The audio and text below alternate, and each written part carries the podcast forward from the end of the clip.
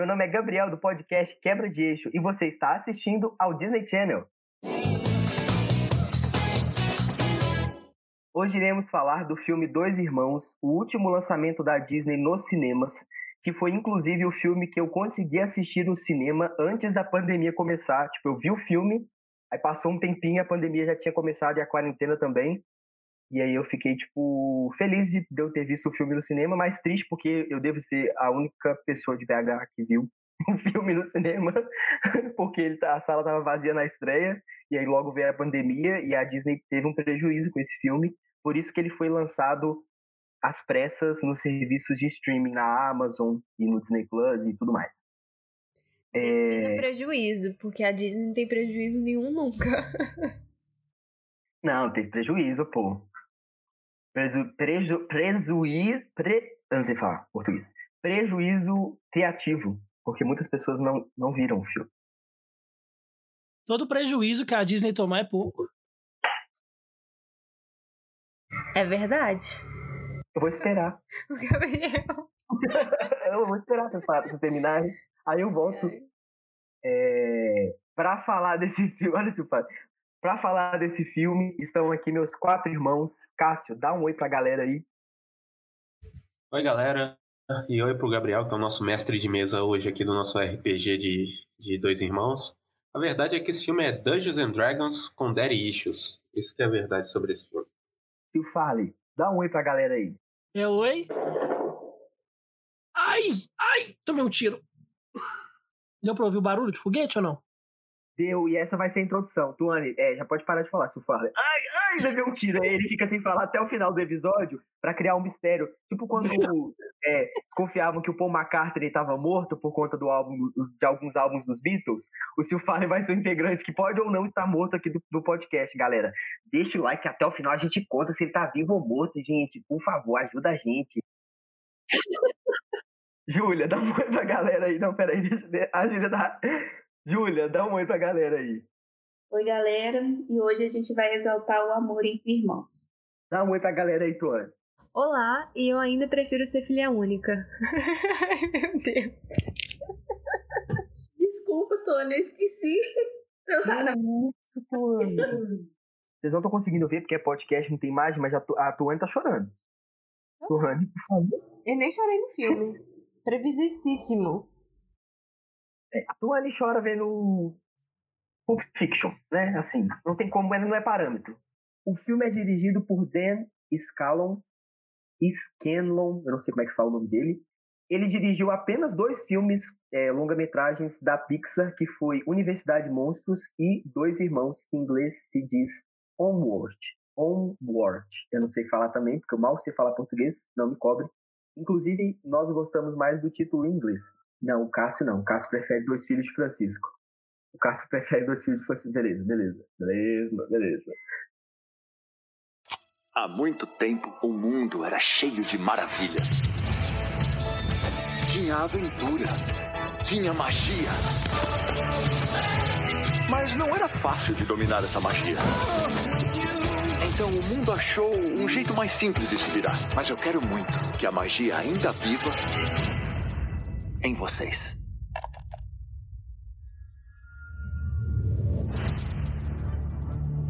Seu pai disse para dar isso a vocês quando fossem maiores de 16. É um cajado de bruxo! O papai era um bruxo! O seu pai era um contador! Da Disney e Pixar. O feitiço traz ele de volta. O quê? Voltar tipo voltar à vida? Isso não é possível. Ah, é sim, com isso! Eu vou encontrar o papai?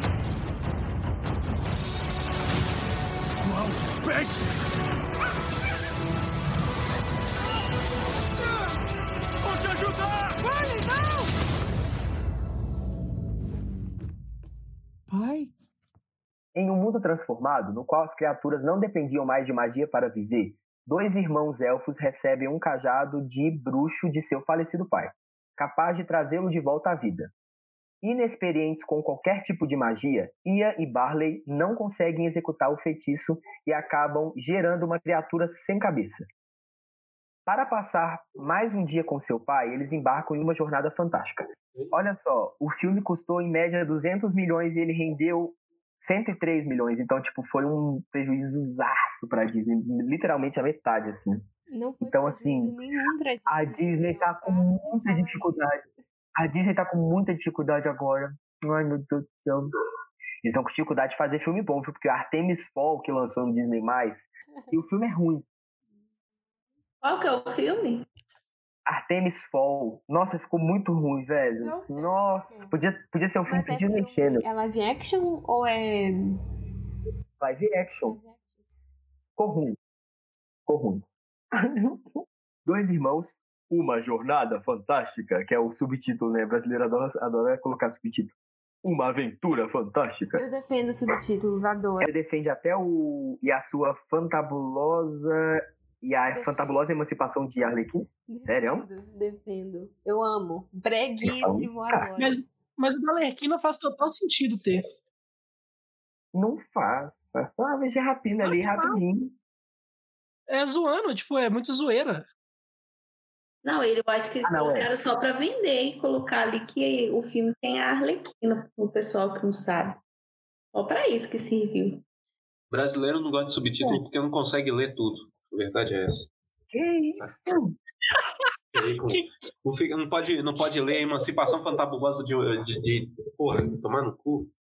O bom, o bom é que ele Nossa. quer contestar e também não consegue nem terminar o título. Porque eu não preciso, porque, porque eu já li. Porque eu já li. Tá na minha cabeça. Eu defendo esse título. A emancipação fantabulosa. Ah, três pontinhos. Eu Da sim. Arlequina, aqui, ó. É isso aí, ó. Emancipação Fantabulosa da Arlequina, eu sei. De, de cabeça. Tá? E é bom o filme. E é bom o filme. Não, o filme é bom mesmo.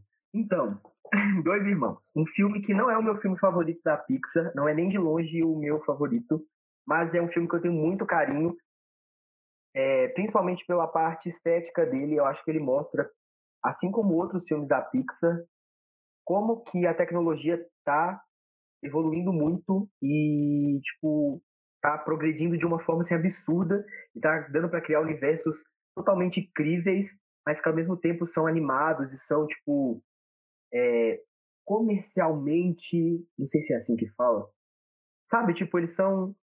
É aquele tipo de coisa que, que eles vão fazer para vender um monte de bonequinho, mas ao mesmo tempo você vê que não é só uma coisa comercial. Tipo, ele tem uma cara comercial, mas você vê que tem um trabalho estético muito bom ali. Tipo, tem uma pesquisa bacana, assim, dá para você ver. E você sente que foi feito com amor. Eu acho que esse filme é feito com bastante amor. É, ele não é o pior filme da Pixar, mas ele também não é o melhor, como eu tinha dito. Ele fica ali no meio, assim, para mim. E, mas eu gosto muito dele, eu gosto dos personagens, eu gosto do universo que foi não criado, mas replicado ali de uma forma, né, meio que adaptada ali para aquele universo. É, eu gosto, eu gosto, eu acho muito legal. E tem uma coisa que é baseado na história do diretor, porque ele também perdeu o pai quando ele era muito novo. E tem uma coisa, um envolvimento emocional nesse filme muito forte, assim, que poderia ser um pouco mais explorado. Inclusive, essa é a crítica que eu tenho ao filme, assim, já vou falar logo de cara que eu gosto e que eu não gosto. Eu acho que poderia ter um envolvimento emocional maior, mas eu entendo que eles quiseram abrir mão disso por, por algum momento do filme para introduzir mais ação e mais aventura. E isso é louvável porque realmente funciona como um filme de aventura, tem bastante ação. O senso de perigo no filme, ele é, é crível. Você fala, pô, nossa, você fica apreensivo, sabe? Ainda mais em filme da Pixar, que, que a gente sabe que a qualquer, a qualquer momento alguém pode morrer. Então, assim, a gente fica preocupado. Nossa, meu Deus, alguém vai morrer. E o filme tem tudo isso. Eu acho que o filme entrega uma coisa legal dentro da proposta dele, pela falta de envolvimento emocional ao longo do filme, porque tem no início, no meio eles, eles abandonam, abandonam isso e aí no final eles retomam. Eu acho que o filme perde um pouco da potência, principalmente por conta do título em português, que é Dois Irmãos, e você fica esperando eles explorarem isso mais. Só que isso, isso quando chega no final, você entende que foi explorado é, nessa dinâmica de aventura mesmo, assim. Eles já estavam tendo um envolvimento emocional ali nessa, no meio dessa aventura. Mas eu acho que faltou de, de carga emocional que a Pixar sabe fazer muito bem. A gente viu isso em filmes como é, Divertidamente, Up Altas Aventuras, Viva, A Vida é uma Festa, que inclusive está se tornando um dos meus filmes favoritos da Pixar. Toy Story 4 que mostra a evolução desses personagens e, e chega num ponto que, que tá tão maduro assim o tema que mesmo aquele universo que é extremamente infantil e não muda, ele não deixa de ser infantil, consegue pegar essa coisa assim é, que é mais adulta, que, porque eles sabem que o público cresceu. Então a Pixar ela entende isso muito bem e eu acho que nesse filme faltou um pouco desse toque, dessa pincelada emocional que a Pixar sempre dá, mas ele é um filme assim maravilhoso. Se fosse dar uma nota de 1 a 10, eu daria 8. Mas essa não é a nota final ainda, porque tem a nota final. Mas só para esclarecer mais ou menos qual é a minha, minha relação com esse filme. Eu acho a tradução do título muito ruim e que torna o filme ainda mais previsível do que o tema da animação já é por si só. Eu também não gosto do subtítulo porque eu acho ele equivocado. Eu não acho que a jornada desses dois irmãos seja aquela que eles traçam no filme, que é ir atrás da pedra para terminar de concluir a magia. Eu acho que a grande jornada deles é igual o título entrega mesmo, que é esses dois irmãos seguindo a vida e crescendo a vida, um cuidando do outro, por aí vai. Eu acho o filme muito sensível a lidar com isso, porque ele está lidando com a falta de um, de um familiar e como fica a relação dos familiares que permanece, como que eles passam por uma nova dinâmica, também passa pela mãe, mãe dos meninos, dos, dos dois lá, que mostra um pouco como que ela sozinha cria os meninos também, que eu acho, acho legal. E, enfim, eu, eu gosto do filme. Eu também eu esperava um pouco que fosse acontecer, mas ainda assim eu fiquei surpreendida com o final, porque eu achei sincero, eu achei muito bonito o final do filme. Achei muito bonito, me emocionei. É isso, eu gostei do filme. Eu, eu sou um grande fã da Pixar. Eu acho que mais do que mais do que as animações da Disney, né, antes da da, da Disney influenciar diretamente na Pixar, é, sou, eu cresci vendo Pixar, assim, vendo os filmes da Pixar e principalmente com, com Toy Story. É, eu, eu acho que nos últimos tempos, assim, tirando talvez divertidamente, a Pixar sofre de uma reciclagem de si própria que eu acho muito problemática. Que basicamente parece que todo o interesse que a Pixar tinha em, em inovar, em, em ser diferente, ela perdeu completamente isso, sabe? Eu acho que nesse filme, para mim, isso fica muito claro. Porque, por mais que tenha isso que o Gabriel falou, que esteticamente é um absurdo, é, você vê como histórias.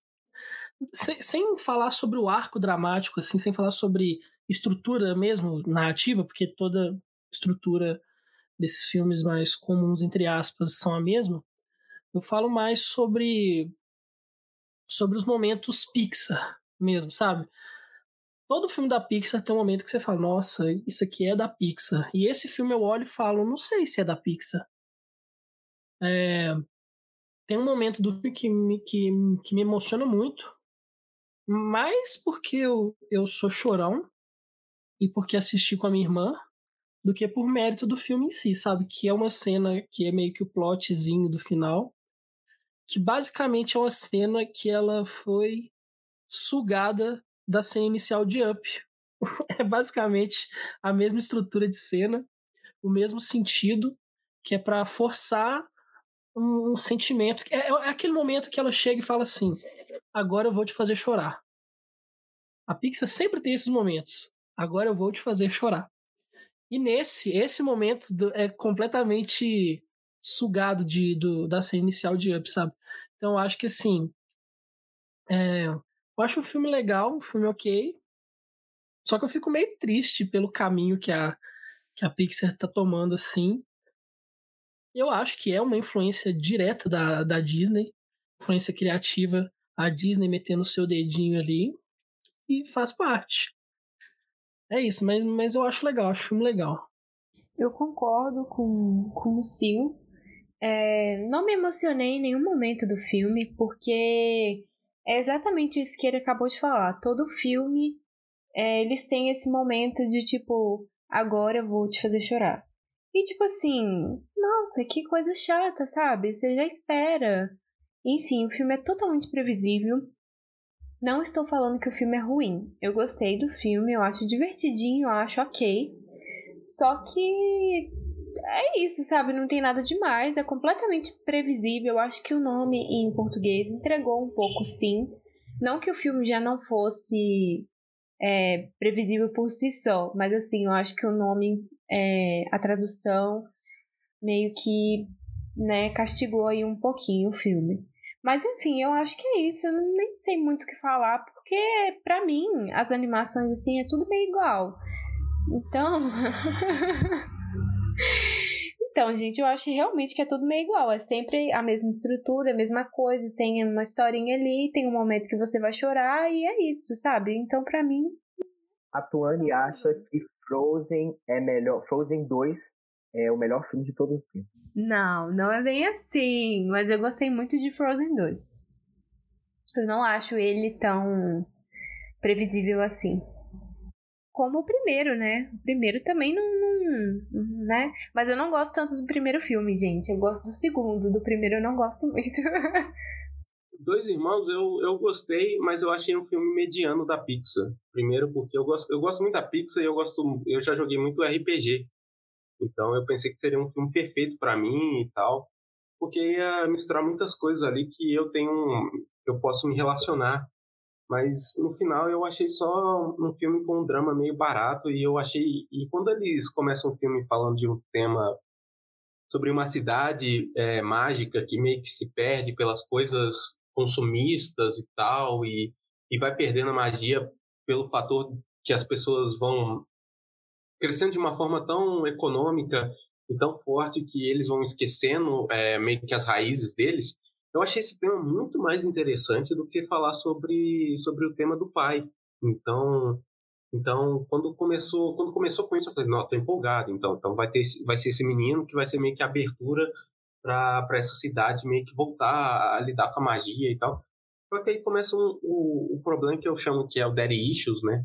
E aí fica meio meio né, porque, porque é isso. Eu acho que um filme não tem problema em ser previsível, porque Principalmente as animações da Pixar, eu sempre espero que vai ter essa mesma estrutura até chegar o, momento do choro, e eu não tenho problema com isso, porque quando é para emocionar, você se emociona. Mas o problema é que eu não me consegui ligar com o filme da forma que eu gostaria, da forma que eu pensei que seria, pelo fato que o tema é, me tirou muito do que, do que eu acho que seria mais interessante. Eu acho que o, que o filme pega uma rota muito fácil, uma rota muito muito muito formulaica das coisas da Pixar, sabe? Então, você tem todo a, a criação do drama e aí os diálogos são meio fraquinhos demais, são meio a mesma coisa que eu já vi, que coisa e tal. Tem tem questão do irmão não gostando do outro irmão, porque o outro irmão é irresponsável, coisa e tal. E, vai nesse vai e volta, que eu já vi milhões de filmes, tanto da Pixar quanto de outros, e que são bem mais são bem mais são bem melhores porque eles não têm eles se ancoram nesse tema nesse tema. E, e aqui nesse filme Dois Irmãos ele tem esses dois temas e um deles é muito mais interessante e que não caminha para lá entendeu? Então quando chega nessa parte do, do drama eu não estava conectado o suficiente com o filme de me emocionar mesmo que seja uma cena realmente forte emocionante e bonita por assim dizer seja esteticamente ou seja pela forma que ela foi estruturada mas Dois Irmãos, eu acho que, é, como o Sil falou, eu acho que cai nesse, nesse ritmo que a Pixar tá vindo de criar, de meio que cair na mesmice dela própria, assim. Ainda que eu acho que Toy Story 4 foi um dos filmes mais impressionantes que eu já vi é, deles. É um filme maravilhoso, é lindo, é, seja esteticamente, seja pela história, assim, que consegue ser bem madura. E, e eu chorei muito no final do Toy Story 4. E quando chegou nesse filme, eu não, eu não sentia esse amadurecimento. Eu senti como se fosse um filme que não que tinha um pano de fundo e não conseguiu aprofundar é, muito forte nele e meio que fez esses personagens virarem unidimensionais, assim, não? Um menino que joga RPG, ele é só um menino bobão que joga RPG é, e ao mesmo tempo ele é carinhoso e o irmão dele é aquele chatinho e tal e tal. E falando aí, eu lembrei de uma coisa É, eu concordo muito com essa coisa do segundo tema. Eu achei que eles iriam aprofundar mais nisso, porque as fadinhas, né, começam a voar lá de novo e tal. Eles usarem esse, é, quem eles são, né, na verdade. Eu achei que isso iria ser mais explorado, assim, acabou que foi meio que deixado de lado. E eu acho que um outro mérito do filme foi a personagem da mãe. Eu não esperava aquilo que eles iriam fazer e eu fiquei muito surpreendida com isso. Eu acho que é um grande mérito assim do filme, porque é uma mulher muito forte, determinada e que ela vai atrás dos meninos, sabe? Ela não julga, ela não tá ali para ficar apontando o dedo tipo, nossa, meus filhos eles são péssimos, eles são é, teimosos e nossa, o que, que eles estão fazendo da vida? Não, ela tava ali realmente como uma figura materna para apoiar, sabe? E isso é muito difícil, assim. Eu fiquei muito surpresa é, em ela querendo ajudar e participando e sendo é o pai que os meninos não, não, não tiveram também, né? Então, tipo assim, é uma, é uma força muito bonita no filme. Eu acho que é, é legal aí você comentar, não lembrei sobre isso também. Esse lado, Sim, esse lado eu acho é, que... tipo, o fortão dela, tipo, que ela é não é fortão, que ela é, tipo, destemida pra caramba. Foi bem construído, porque logo no início o menino tá provocando ela, ela derruba ele assim, bum! Aí você fica, mano, caraca. Aí você já, já espera que ela vai ser uma personagem forte, assim, que ela vai ter um papel importante na trama. E, e cria, uma, cria uma dinâmica legal com a, a Mantícora, né? Porque são duas personagens que são meio que retidas durante o, o filme todo como pessoas que devem ser zelosas e meio que é, criarem aquela. Por meio desse mundo, elas foram meio que obrigadas a se manterem mais reclusas e tal. E quando elas se jogam numa aventura, elas se jogam de cabeça e estão meio que se procurando ali, ao mesmo tempo que estão procurando outras coisas. Enquanto a Mantícora está procurando é, esse eu interior dela, que estava mantida há tanto tempo, a mãe está procurando os filhos que, tipo, mantém uma certa paz nela, porque, no final de tudo, eu acho que é um filme que, que eu acho que isso que é o problema, sabe? Porque eu acho e, que eu quis mais dessa dinâmica. Ao mesmo mais tempo, dessa mãe. Ao mesmo tempo que eles colocam a mantícora, não sei como fala, eu acho que é isso.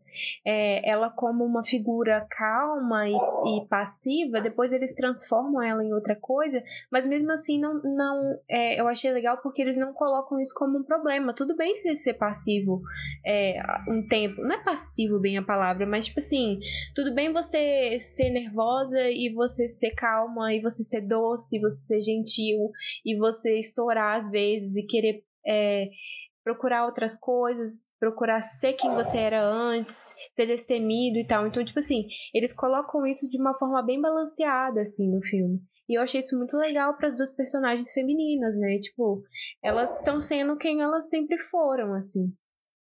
Sim, eu acho que elas são as mais ali com aspectos humanos. Eu acho que é, é isso que às vezes eu, eu é, é, é, por isso que essa parte delas eu gostei mais, porque como elas ficam muito num segundo plano ali, e é um pouco ruim, mas ao mesmo tempo elas têm algo que a Pixar é muito boa em desenvolver, que são arcos humanos em, em situações que nem são tão humanas assim. Então, eu acho muito incrível quando a Pixar consegue colocar esses assuntos humanos e maduros e, e consegue desenvolver eles de uma forma muito muito bonita. Mas aqui eles preferem colocar em primeiro plano um arco que não é tão tão aproximadamente humana o, os personagens em si são muito unidimensionais, então você não tem muita abertura de, de descobrir mais do que eles são, porque são é, dois garotos, né? Dois adolescentes, assim. Eu, eu não sei se isso tem a ver com nós, né? Por ser, por ser um público mais maduro até, assim. Porque o filme, ele é infantil, né? E a gente já tá pensando em uma outra estrutura, uma outra coisa de outros personagens, que eu acho que não era o objetivo deles, assim. Mas para nós eu acho que seria realmente mais interessante.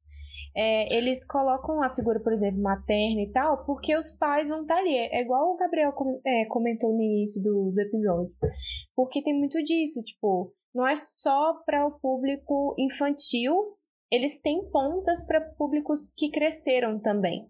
Só que aí eu acho que para ali, sabe? Eu acho que deveria ir mais além disso. Só que aí eu acho que o público infantil não iria pegar, então fica nesse, nessa meia coisa. É, eu não sei, porque Toy Story 4 ele ainda consegue ser bem infantil com personagens ali como Garfinho, ele consegue ser. Tem personagens no Toy Story 4 que adicionam mais sobre essa estrutura infantil, mas que conseguem lidar com as coisas é, de uma forma mais madura, enquanto aqui no Dois Irmãos é, é um bando de personagens que são muito infantis e que às vezes porque a Pixar consegue fazer esses filmes que são para quase todas as idades, assim, e para se emocionar.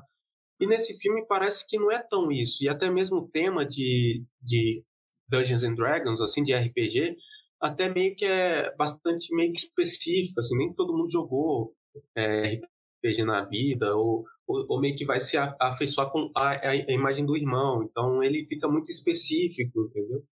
não, tipo, o que a Disney. Eu concordo porque até a gente tem, tem o Divertidamente para comparar, né? O Divertidamente é muito maduro e ele consegue fazer isso com os dois públicos. E esse eu acho que não consegue. Não, tipo, e dá para você fazer isso, igual o Cássio falou, usando um personagem que às vezes ele é extremamente infantil, tipo o Garfinho. Não é nem um filme da Pixar. Em Frozen 2, o Olaf, que é o alívio cômico da, da saga, ele tá extremamente filosófico. Ele, ele lança uns negócios que você fica assim, mano, da onde isso veio? Aí as crianças riem e os pais botam a mão na cabeça e ficam assim, mano. Não, eu vi. Eu e Júlia vimos Frozen 2 no cinema. E aí o Olaf dava uma palavra, as crianças, as crianças já estavam berrando. Berrando de achar o cara um comediante mais incrível. E é o Fábio Porchat, né? E aí, quando você é meio, você é meio nisso, já fica meio. Ah. Mas Frozen, mas tem, mas tem, tipo, Frozen 2 ainda consegue ser um filme com muita, com muito, é muito forte ali a, pre, a presença da Elsa, por exemplo. Ela é uma personagem praticamente assim depressiva e tal, meio melancólica. E mesmo assim você consegue ver as crianças meio que quase se debulhando em lágrimas com qualquer cena que tem a Elsa, por exemplo. Então, dois irmãos aqui, eu acho que os dois protagonistas são meio fracos demais para aguentar uma história dessa e você não consegue se afeiçoar. Porque eu tava achando o, o menino, o que contém o cajado, eu esqueci o nome dele. Ian. Ian. Eu achei ele muito chatinho demais. Eu achei ele muito. Ele não conseguia é, amadurecer no tempo certo da trama. E quando precisou dele amadurecer, eles esticaram um pouquinho mais para chegar no final e mostrar um certo tipo de amadurecimento dele falar assim: não, eu não preciso ver meu pai, eu tenho minha mãe, eu tenho meu irmão, e eles podem ser essa figura que eu sempre precisei e tal. Então, é meio. É, é esse que é o meu problema. Eu acho que o desenvolvimento desse filme ele se estica e ao mesmo tempo que ele escolhe um tema muito muito fraco para desenvolver e acaba que ele acaba caindo numa mesmice e caindo em certos em certos clichês ali que mesmo que é previsíveis e tal e que praticamente todos os filmes da Pixar vão ser previsíveis, é um previsível que te deixa meio. Meio. É, meio. É meio tedioso no final. Quando esse filme foi anunciado, e eu li que era assim: dois irmãos saem em uma jornada para redescobrir a magia em um mundo em que a magia não existe mais. Eu pensei, mano, a Pixar vai discutir pós-modernidade usando magia como metáfora caraca, isso vai ser assim. É o divertidamente dos RPG, tipo assim, vai ser um negócio bizarro. Falei, não, que doido. Quando eu vi o título, Avante, né, a tradução, eu falei, caraca, agora vai. E aí eles vieram com uma trama. Tudo bem colocar a trama familiar, porque isso realmente é importante. A Pixar, todos os filmes dela é sobre família e sobre relacionamento, assim, isso é, é, é óbvio, assim, mas eles podiam ter explorado isso um pouco mais, essa parte de, de, dessa questão assim, de redescobrir a magia do mundo, do, do que o Cássio falou também, de como que, né, essa coisa capitalista, pode até, não sei se pode falar assim, mas meio que sim, né, porque eles mostram uma sereia com um smartphone, tipo, isso é muito potente, eles podiam ter explorado isso, assim, tipo, ó, o mundo perdeu a magia porque agora o lance é o capital, sabe, tipo assim, isso poderia ser legal. É tipo o personagem do padrasto, né, que ele é um centauro e ele não usa as pernas para correr, ele usa um carro. E é completamente assim, é, ele, ele é meio sedentário por causa disso. Então, é, o filme ele fica te lançando um monte de coisas que são tão potentes e ele não aproveita, que é meio. Ele tem esses dois planos, como você disse aí, é, dessa história meio de tratar essa forma como o capitalismo ou, ou, ou coisas assim, de criar uma, uma megalope, megalope, criar uma, uma cidade muito grande. E você perder meio que a essência natural das coisas. Eu, é, só que eu concordo com tudo, tudo mesmo que vocês disseram. Só que assim que eu acabei de assistir o filme, aí eu fiquei pensando a respeito dele, eu assisti já tem um tempinho, Talvez seja para defender o filme ou para justificar o porquê que ele foi assim, mas eu fiquei me lembrando o tempo todo que era um filme infantil, então meio que não precisava dele aprofundar nesses temas que a gente desejava que ele aprofundasse. E não é voltado para a gente. Eu achei que esse foi um, das animações recentes que eu assisti, eu acho que esse foi o, o que teve menos apelo para todas as idades, que eu acho que foi mais para o público infantil mesmo. Eu acho que o personagem principal, ele foi feito para a criança que é mais reclusa, mais tímida, poder se identificar, porque eu, igual eu conheço muitas crianças que faz 5, 6 anos por aí, elas são muito tímidas e não sabem como, desculpa, e não sabem como lidar com a vida. Então eu achei importante esse personagem principal, porque eu acho que elas vão conseguir se identificar. Eu fiquei nisso. Eu acho que o filme ele, ele é muito, ele segue toda uma linha certinha, né? Ele não se arrisca muito. E isso deixou, deixou mesmo a desejar. Tipo, a aventura dos dois, eu queria mais. E não teve mais. É, tem uma coisa que vocês falaram sobre sobre os personagens, eu acho que para mim é o que difere a Pixar grande dessa Pixar de agora. Que vocês até comentaram que gostam de alguns alguns personagens secundários e eu odeio todos. Eu acho todos completamente unidimensionais, zero camada. A mãe é terrível, terrível. A mãe não tem uma camada ela é aquilo e pronto. Ela não, ela não, não tem uma discussãozinha sequer sobre a questão do relacionamento dela e, e a questão do pai voltar. Não tem uma camada sobre isso. Eu esperava, no mínimo, uma camada de discussão sobre isso. O mínimo que eu esperava. A, a, a única que tem um pouquinho de camada é a é Mandrágora, né? Não sei o nome. Que é aquela pessoa que ela é a dona do estabelecimento ela larga é, tudo é, pra Mantícora, poder... mano. Mandrágora é aquela planta do Harry Potter. Harry Potter, né? Isso, mandíbula. É. é. Aí que ela, ela larga tudo para viver uma aventura de novo, tá? Mas mesmo assim, eu acho isso totalmente subaproveitado e a maioria dos tipo, a partir do momento que ela decide para aventura, ela tem duas cenas, que uma é ela voando e a outra é ela dentro do carro. É tipo, ué, não, tem camada, não tem nada. O personagem do padrasto é terrível, é terrível. É... tem, tem, pô, aquelas fadinhas lá são tristes, velho. Nossa senhora, aquilo ali eu fiquei tipo assim, nossa, existia tanta, tanta oportunidade para ser muito bom. Gente, vocês não estão vendo, mas o Gabriel, enquanto eu falava mal do, do personagem do policial, o Gabriel tá mostrando que ele tem um bonequinho. De tão fã que ele é do. Não, eu pedi o McLanche Feliz do delivery e o brinquedo era sortido, veio esse. É. Mas isso, Sil, do, do, da mãe em relação ao pai, isso é uma coisa que eu fiquei. Eu reparei também, mas depois eu esqueci. Aí agora que você tocou no assunto, pois é, gente, isso é meio. até meio sei lá, bizarro, né? Porque, tipo assim, qual a relação dos dois pra ela nem se importar tanto assim? Eu acho que ela foi pra frente, entendeu? Mas moveu a vida dela, não tem que ficar agora. É uma coisa mais do fi dos filhos não terem um contato com o pai e ela teve, entendeu? E pronto, ela tem, tem um não. padrasto, entendeu? Ela tá preocupada com os filhos, ela não tá preocupada com, ah, eu tenho que ver meu marido de novo, e tem que. Ah, não, não, mas eu não, eu não, não falo nem em questão dela querer ver o marido. Eu não falo nem em questão dela querer ver o marido eu falo desse embate, tipo assim, nossa, se o meu marido voltar hoje, como ele vai pensar em como eu vivo hoje, como eu, sabe, tem tipo uma construção real de personagem mesmo, mas porque eu, mas eu esse questionamento não, é do Mas eu acho que isso não importa assim no final assim para desenvolver ela como não, é como, uma, como ela quer ser uma, ela é uma figura meio ela é uma figura muito forte na vida dos meninos. Eu acho que se você construir ela para um lado que o que que meu marido vai pensar de coisa e tal, é meio ah, você vai Cara, mas, mas eu acho. Entendeu? Tá, eu, não, eu não acho ela uma boa personagem feminina porque ela é reduzida a apenas mãe. Ela é reduzida a ser mãe, ela cuida dos filhos e ela vai atrás dos filhos. Ela é reduzida a isso. Aí ela tem um relacionamento que basicamente é só para ser uma gagzinha, que o celular dela toca e tem uma musiquinha romântica para ser engraçadinho e não faz. E, tipo assim, ah, legal.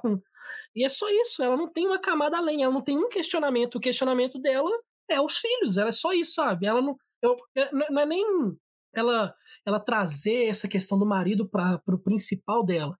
É ter um mínimo de questionamento para ter uma mínima construção de personagem. Tipo, coisa pouca. Não, não precisava nem ser do marido. Pode ser uma, alguma coisa em relação ao trabalho, alguma coisa em relação. Entendeu? Não tem. É, ela é uma personagem refém dos filhos. Ela é totalmente unidimensional. Entendeu? Eu não, eu não tipo acho assim, isso porque eu, eu, quando. Acho... Porque quando constrói a dinâmica dela com a Mantícora, eu acho que é exatamente sobre isso de duas mulheres é, tentando é, se desprender de uma coisa que praticamente prendiam elas. Então ela já tem um, um, policial dentro de casa, tem dois filhos homens lá, que praticamente tomam toda a atenção dela. No final, eu acho que ela tá, às vezes, mais tem umas horas, no meio do diálogo dela com a Mantícora, parece que ela está mais na aventura pela por estar na aventura, mas ela tem ainda um mínimo de preocupação de falar meus filhos e tal. E eu tenho, é, é então, no final da batalha, ela está lá ajudando de alguma forma na batalha.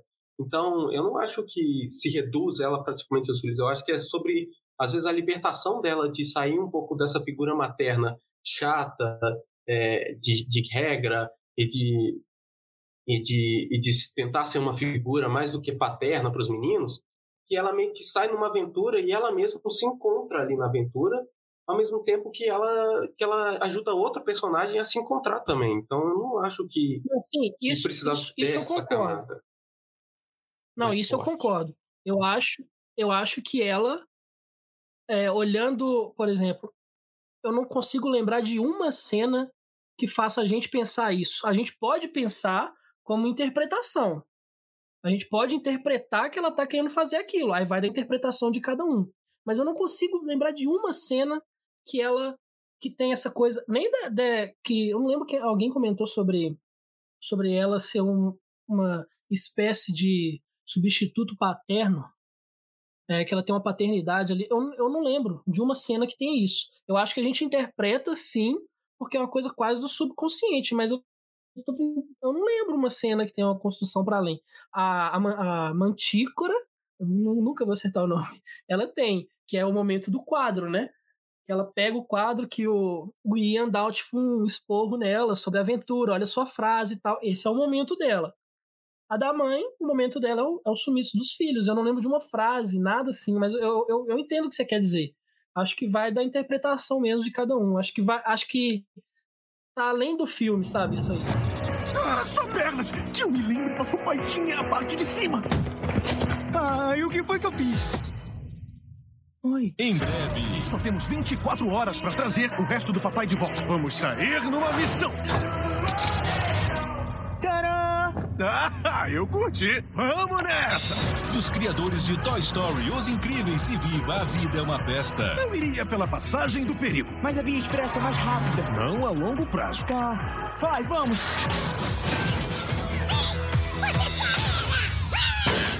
Ferrou, ferrou, ferrou, ferrou, ferrou! Dois irmãos.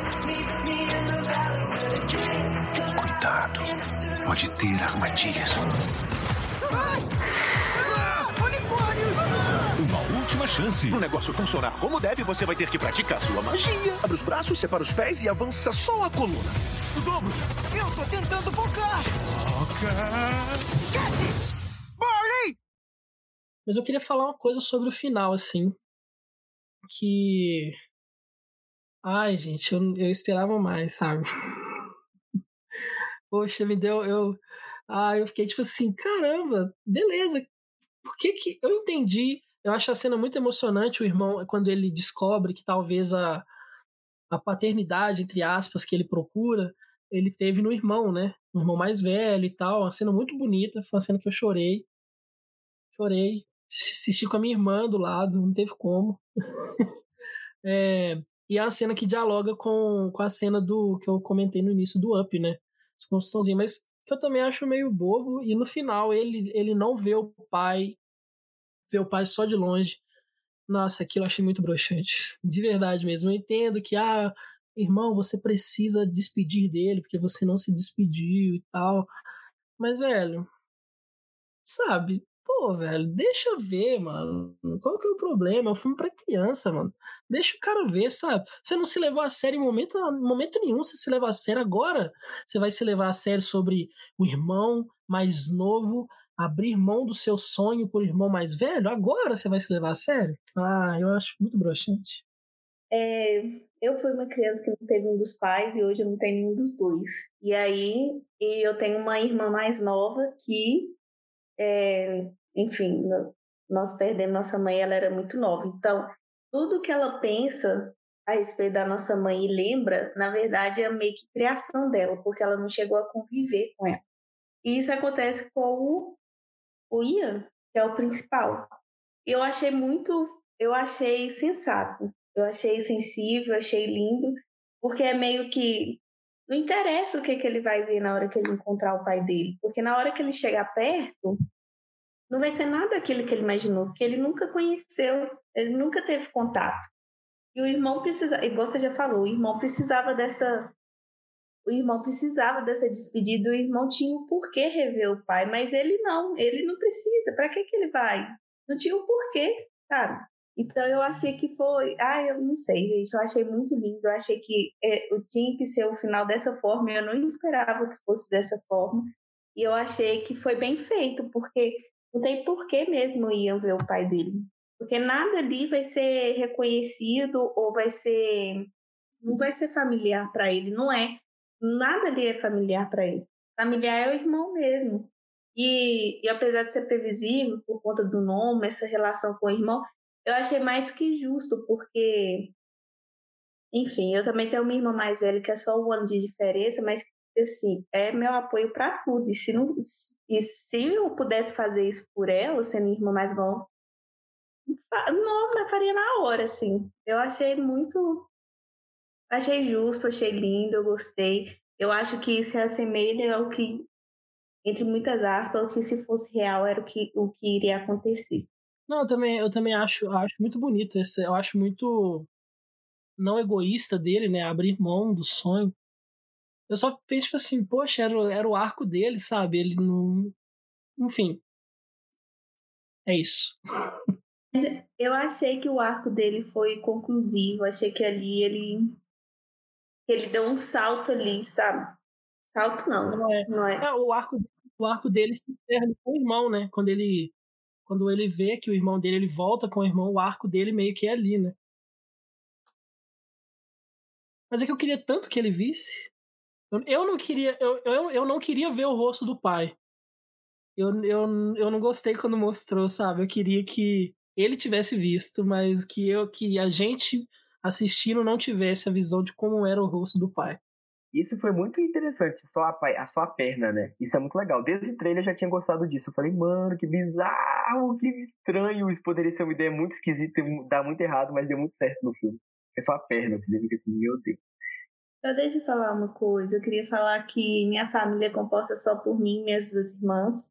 Eu queria falar que eu amo ela demais e esse filme me deixou muito emocionada porque meio que mostra a relação que eu tenho com elas. E enfim, elas são tudo, eu amo elas. Agora iremos dar notas para o filme de 1 a 5 de acordo com a nossa opinião. Lembrando que para você tirar suas próprias conclusões, assista o filme, vai lá, confere. Tá no Amazon Prime, tá liberado. Liberado por R$ 9,99. É... e começando por mim, a nota que eu vou dar pro filme é 3,5. Eu acho que é um filme muito bom, muito bom mesmo, mas como eu disse, eu sou muito fã da Pixar, muito, muito, muito fã da Pixar. E eu acho que o final, por exemplo, de Viva a Vida é uma Festa, explora melhor essa, essa coisa da família e de como que a família é importante. Mas eu acho esse filme lindo. Eu concordo com a Júlia. O final desse filme é muito lindo. Eu chorei igual um bebê no cinema. Eu tava. e tinha umas crianças do meu lado. Imagino que foi horrível para elas ficar me olhando daquele jeito, chorando. Me desculpa se você é essa criança. Eu sou um adulto emotivo e, e a gente tem traumas, a gente, a gente tem coisas que a gente vive agora e quando a gente vê esses filmes da Pixar a gente chora, porque eles são muito emocionantes e porque eles tocam na gente, não tem jeito. Então, Na verdade, eu vou dar 4. Aqueles que vai falando e vai aumentando a nota, né? Não, brincadeira. Eu vou dar 3,5 porque dentro dos filmes da Pixar não é o meu favorito, mas ele é muito bom. Vale a pena você conferir. Vale lembrar que no início você falou que daria 8 de 10, né? Mas quanto que seria 8 de. É, como é que é? Como é que fa... Seria 4, Cássio? 4, 8 de 10. Gente, eu faço cinema. E eu não faço, não sei nada de matemática. Obrigado. Porque aqui no podcast é... tem os fandoms. O meu fandom é os é, Gabriel Lovers. Obrigado, Gabriel Lovers. Eu amo vocês.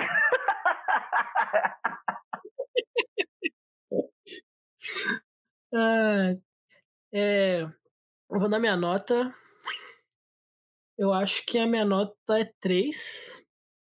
É, tem coisas que eu gosto, que eu acho muito bonitas, assim.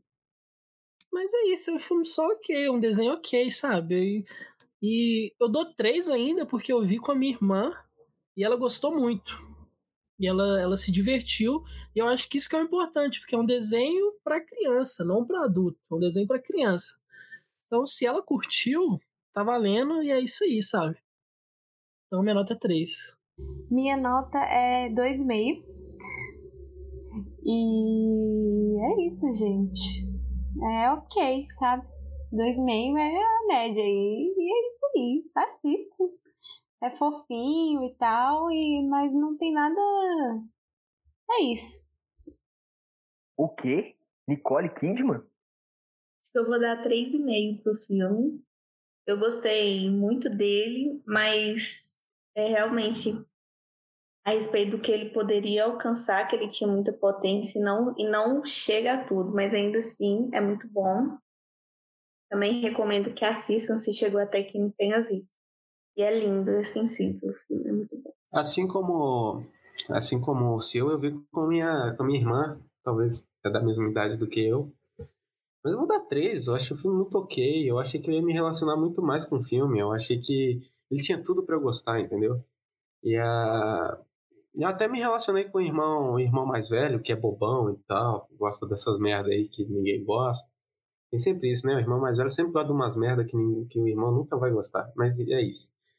É, e é três, porque eu acho que o filme deveria deveria ir para um outro tema. Eu acho que ele tem um tema muito mais interessante por debaixo do pano e ele não ele não ele não vai. Então é três. A média do filme dois irmãos, no podcast Quebra de Eixo é de dois e meio. Então, assim, ele não quebrou o eixo, mas ele tá ali, ó.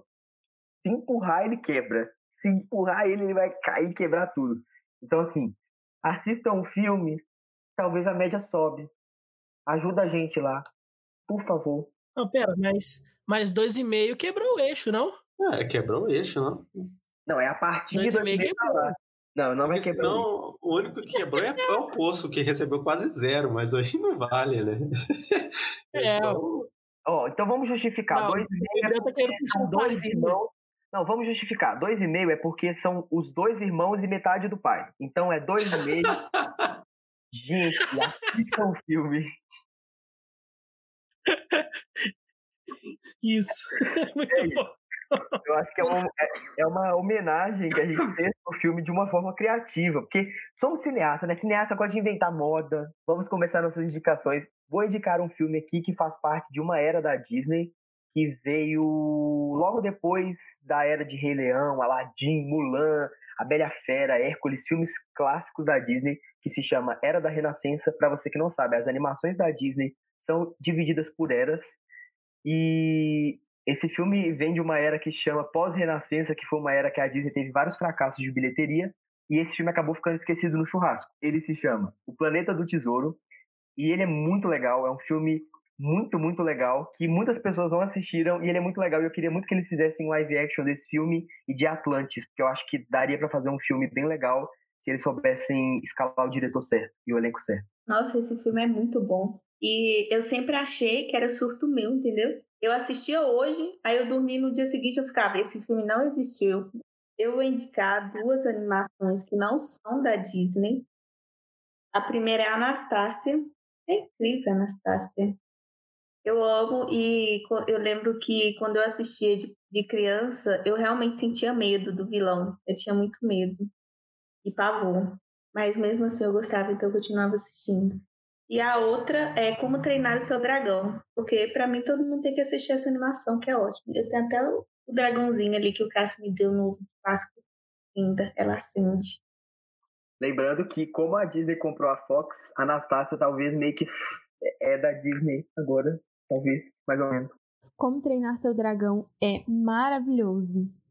Júlia, sensatíssima, assistam.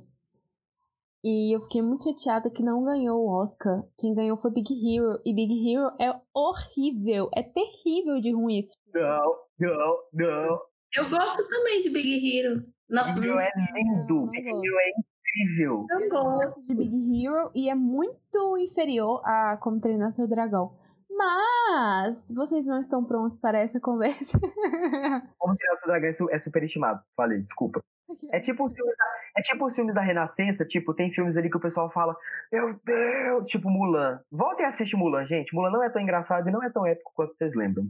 Ó, vou falar. Mulan me assusta e me dá medo até hoje. Mulan é incrível, Gabriel. Não, Pocahontas Mulan... é muito melhor que Mulan, se for pra filme. E outro vilão que me assustava muito, de, na hora que aquele vilão pula no telhado, aí vem a música, pum, pum, e eu fico mais... aí vem a nevasca caindo e um monte de coisa acontece. Incrível, Mulan é incrível.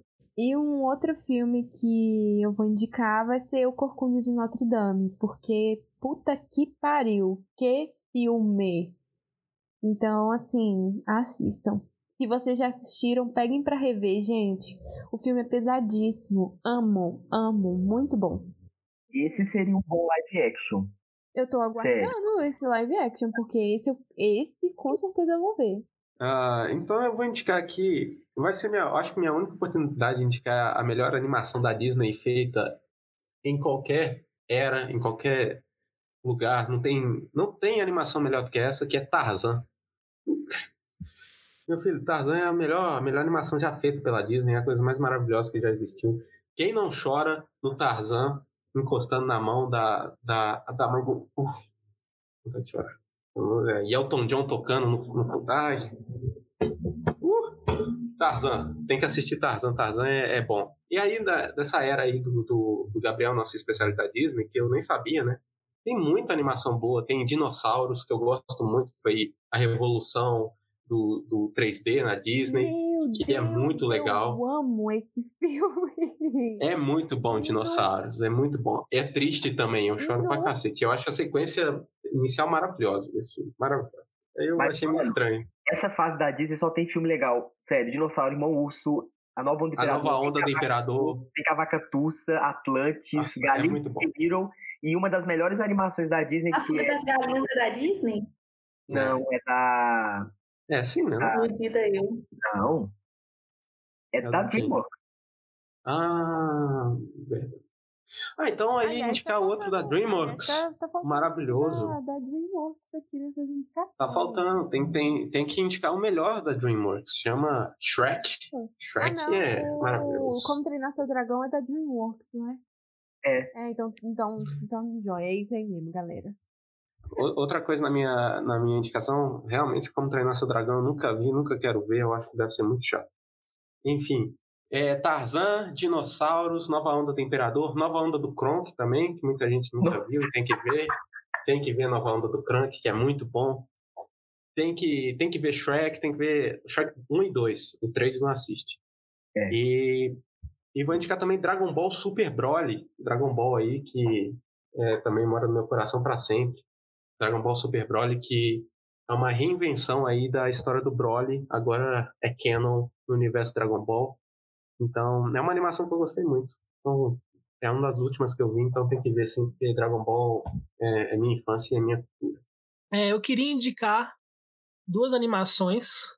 Uma que se chama Destino, da Disney, que é um, se eu não me engano, é um curta, tem no, no YouTube. Foi recentemente montado agora, no início do século, recentemente, tipo 2000 e alguma coisa.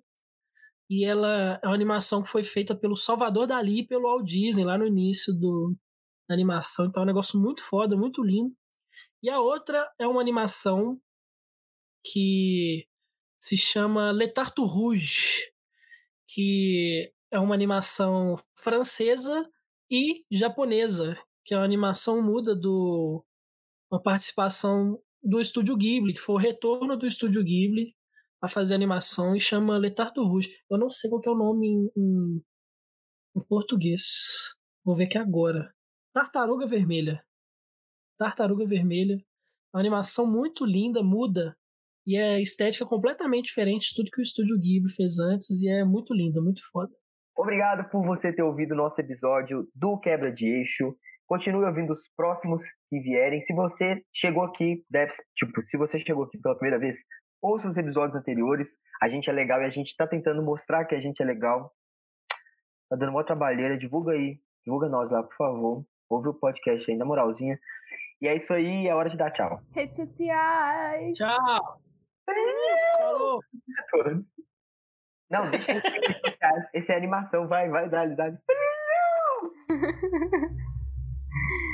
Quebra de eixo com o demudo, galera. Twitter e Instagram.